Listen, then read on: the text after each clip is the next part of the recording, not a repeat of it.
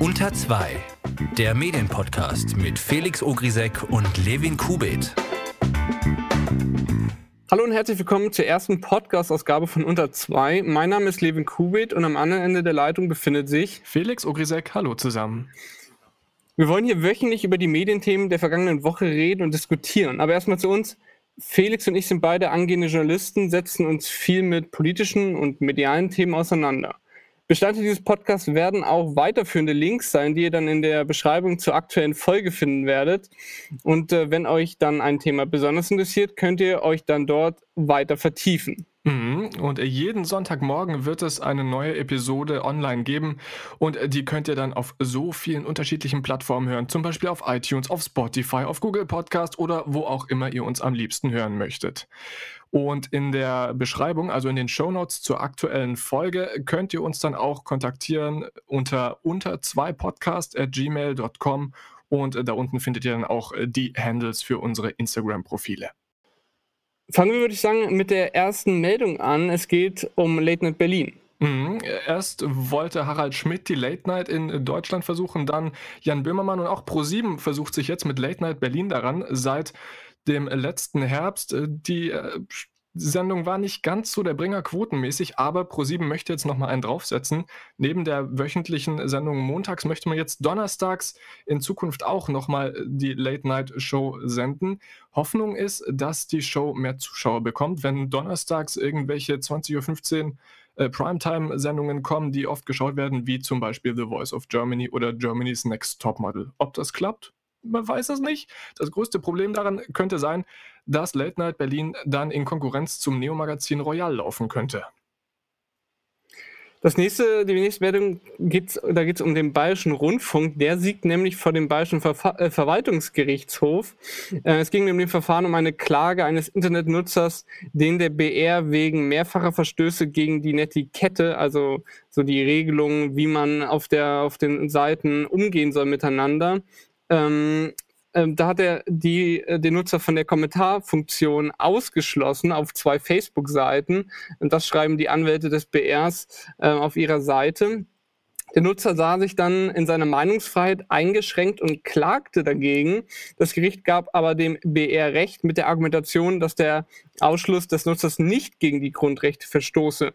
Er habe mit seinen Kommentaren mehrfach den Tatbestand der Beleidigung erfüllt und die Rechte anderer User verletzt und den Diskussionsverlauf gestört. Und bei einem solchen nachhaltigen beleidigenden Verhalten müsse der Betreiber weitere Äußerungen des betreffenden Users auf seiner Seite nicht dulden. Die Entscheidung ist auch deswegen interessant, da es sich ja beim Bayerischen Rundfunk um einen öffentlich-rechtlichen Sender handelt.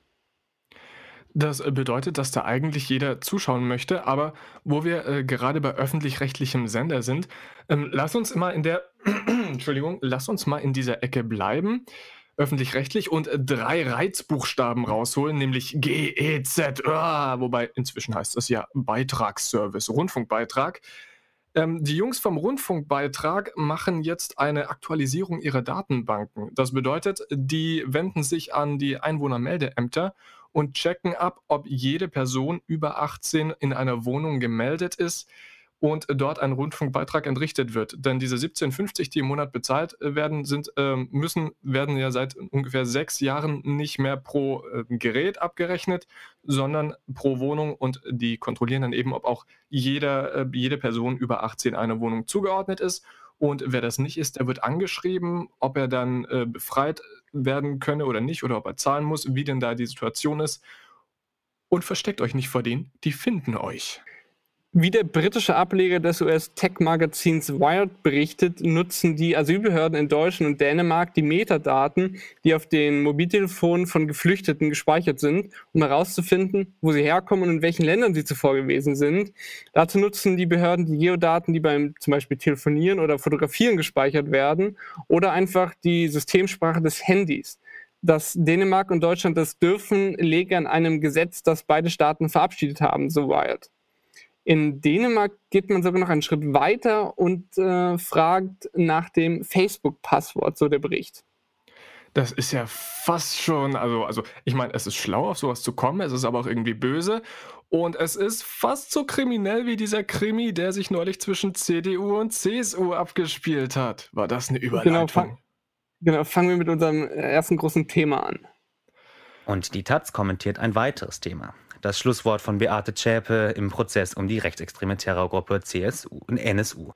Ja, das, äh, das kam so in, äh, äh, im Deutschlandfunk, aber es geht jetzt nicht um, den um die NSU, sondern um die na, fast schon Regierungskrise zwischen, der, zwischen CDU und CSU, also der Union. Ähm, und äh, da, die stand vor in den vergangenen Wochen so nah an dem Zusammenbruch. Ähm, und da hat nicht nur Horst, Seefer, äh, Horst Seehofer verrückt gespielt, sondern auch die Medien, die haben ganz schön was dargelegt. Und ich würde mal sagen, wir fangen mit diesem unsinnigen Sport-Politik-Vergleich an. Ähm, angefangen mit der SZ, die gepusht hat, Angst vor dem Abpfiff, Endspiel für Angela Merkel und Joachim Löw und dann fortgeführt mit einer Spiegel-Titelgeschichte, die auf dem Cover betitelt war mit Fußball, Politik, Wirtschaft. Es war einmal ein starkes Land. Uh. Zuallererst muss man mal sagen, wenn eine Mannschaft verliert, dann sagt das erstmal nicht über ein Land aus, sondern eher über die Handvoll Leute, die da zusammen trainiert haben. Äh, aber der Spiegel begründet seine Titelgeschichte mit, mit folgendem. Ausgeflogen bei der Fußball-WM, die Regierung scheint hoffnungslos zerstritten, der Ruf der deutschen Wirtschaft nach der Inhaftierung des Audi-Chefs Hubert Stadler angeschlagen. Und diese Erklärung rechtfertigt jetzt diesen Titel. Auf jeden Fall haben auf Twitter danach einige Nutzer gebankt, wie wohl der nächste Spiegeltitel dann aussehen wird, nach dem Kompromiss von Merkel und Seehofer. Und als dann die Ausgabe herauskam und auf dem Titel sich zwei Menschen küssten, Thema Liebe, kommentierte die Autorin Sophie Passmann auf Twitter, so fühlt sich manisch-depressiv an, Leute. Es gab aber auch eine ganz große Verwirrung am vergangenen Sonntagabend. Mhm. Denn da gab es eine Push-Meldung nach der anderen, ob äh, der wahnsinnige Horst, wie ich ihn aber jetzt nur noch nennen werde, zurücktreten würde oder nicht. Äh, für unterschiedliche Medien haben unterschiedliches äh, gepusht und ich glaube, die Bild-Zeitung war es dann, die mit den Gerüchten letztendlich aufgeräumt hat. Das kann man alles. Ich, ich würde sagen, ja, ich würde sagen, wir machen das mal ganz chronologisch, wie das abgelaufen ist. Das ist, glaube ich, am allerinteressantesten. Mhm. Ähm, denn es gab äh, eine erste Meldung, ich glaube, von der DPA, die hat das aus Teilnehmerkreisen gehört. Ähm, und zwar Horst Seehofer wolle seine Ämter als Bundesinnenminister und CSU-Chef aufgeben. Danach hat dann die andere Nachrichtenagentur, die AFP, veröffentlicht ähm, die Einmeldung, dass quasi so der Fakt quasi, Seehofer tritt als CSU-Chef und Minister zurück. Das habe man auch aus Parteikreisen gehört, aber man sagt eben, Seehofer tritt als CSU-Chef und Minister zurück. Also es ist, es passiert gerade. Ähm, danach haben dann einige Medien auf diesen, sind auf diesen Zug aufgesprungen. Es geht ja grundsätzlich dieses zwei Quellenprinzip, jetzt hat DPA und AFP berichtet, also kann man das als Anlass nehmen und haben das eben auch mit dieser Tatsachenbehauptung gemeldet, dass Seehofer von allen Ämtern zurücktreten ähm, will. Und dann war es, wie du gerade gesagt hast, ausgerechnet die, die Bild-Zeitung, die noch vor einigen äh, vor einiger Zeit auf die Falschmeldung zu dem gleichen Thema ähm, von der Satire vom Satiremagazin Titanic reingefallen ist und hat dann die DPA und die AFP korrigiert. Ähm, Reuters hat das gleiche gemeldet wie die Bild und zwar, sie haben geschrieben, dass Seehofer die Ämter offenbar zur Verfügung stellen wollte und zwar in den kommenden drei Tagen. Heißt, Rücktritt könnte kommen, aber jetzt noch nicht. Das hat dann ähm, auch Seehofer nach einigen Stunden selber gesagt. Ähm, da fragt man sich jetzt aber, wo ist der Rücktritt eben, den die Medien angekündigt hatten? Ja, ähm, sie haben uns da doch was ganz Tolles versprochen und jetzt halten sie es wieder nicht. Was man jetzt aber nochmal betonen muss, man kann jetzt nicht direkt von einer Falschmeldung sprechen, denn Seehofer hat es ja wohl tatsächlich in diesen, in den, in diesen Besprechungs-, in den Parteikreisen angekündigt, dass er zurücktreten wollte. Vielleicht aus strategischen Mitteln, denn er wurde ja dann äh, von den, von seinen Kollegen bearbeitet, dass er das doch nicht macht.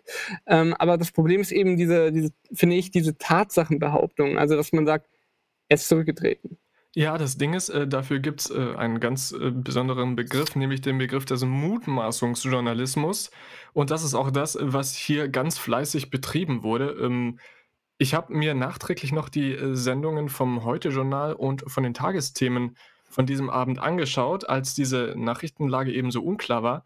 Und beide konnten ihre Finger nicht ruhig halten und haben dann die Sendung nochmal extra gestreckt und halb informierte, nicht ganz so äh, kompetente Leute vor die Kamera gestellt, die die Lage irgendwie einschätzen sollten.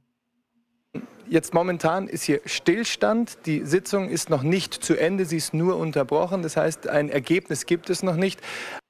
Ja, und genau das ist eben auch der Punkt. Ein Ergebnis gibt es noch nicht, aber man drückt trotzdem nochmal 15 Minuten Tagesthemen extra raus, um diesen armen Mann um 23 Uhr vor einem CSU-Plakat äh, vor die Parteizentrale in München zu stellen und ihn da stehen zu lassen, falls was passieren könnte und äh, diese 15 Minuten irgendwie zu überbrücken mit Worten, die jetzt nicht im engeren Sinne einen Zusammenhang hatten. Und wenn wir ehrlich sind, der gute Mann wusste jetzt auch nicht mehr als die Moderatoren, der hatte auch nur Twitter und die Eilmeldungen. Aber pst. Von diesem Thema wechseln wir zu einem ganz anderen Topic und zwar zu Instagram. Und zwar hat der Guardian für sich bestätigt, was ich persönlich schon länger vermute, und zwar, dass professionell produzierte Videos auf Instagram ähm, weniger gut ankommen als zum Beispiel spontanes, persönliches oder einfach ganz simples. Ähm, wie der Branchendienst DigiDay berichtet, hat der Guardian seinen Instagram-Feed ausführlich analysiert, um herauszufinden, was funktioniert und was nicht. Rausgekommen ist zum Beispiel, dass Videos mehr Follower bringen, also mehr neue Follower als Bilder. Ähm, interessant ist auch, dass richtige Hochglanzvideos die Arbeit nicht wert seien. Also zum Beispiel Clips, die in Studios produziert und professionell geschnitten wurden, haben nicht signifikant höhere Interaktionen eingebracht als irgendwie anderes. Und ähm, aus dieser Erkenntnis äh, setzt der Guardian jetzt auf Grafiken oder einfach schnelle Erklärvideos, die einfacher produziert sind. Der Guardian gibt auch mehr Einsichten, was einigermaßen bemerkenswert ist, weil man da ja in den großen Medienhäusern eher mit Informationen spart. Ähm, man bekomme täglich zwischen 500 und 1000 neue Follower. Aber zum Beispiel die Berichterstattung über die royale Hochzeit brachte einen ganzen Schwung mehr ein, also so richtig so ein Follower-Bump. Ähm, da waren es dann ähm, 3000 innerhalb von 24 Stunden.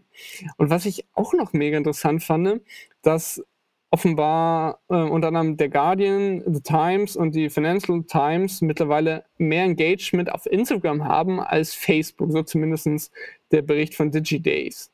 Naja, das ist doch ein gutes Zeichen, weil Instagram wird potenziell von jungen Menschen benutzt. Das bedeutet, junge Menschen konsumieren Nachrichten. Aber es ist natürlich immer noch die Frage mit äh, IGTV, dieser neuen Instagram-App, die quasi Fernsehen sein soll, aber halt nicht in 16 zu 9, sondern in 9 zu 16, dass da komplett anders gedacht wird. Und ich zweifle immer noch an, dass das funktionieren wird.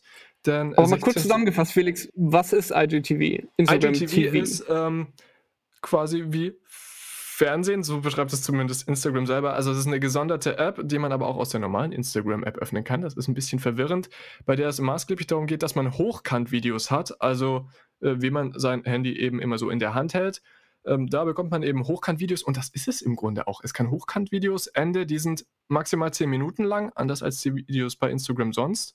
Nee, nee, ich glaube 60 Minuten ist das Maximum, 60 oder? 60 Minuten. Ja, also bei Instagram ist die maximale Länge 60 Sekunden bei den Beiträgen. Story ist theoretisch offen. Äh, aber jetzt eben IGTV 60 Minuten und damit eben einen Angriff auf YouTube, aber mit nur vertikalen Videos, zumindest in der Theorie. Aber wir müssen jetzt auch mal grundsätzlich, finde ich, reden, nämlich über Hochkant und Querformat. Wieso Hochformat, Felix? Ähm, also ich glaube, dass man damit einfach dem faulen Nutzer das Drehen erleichtern will.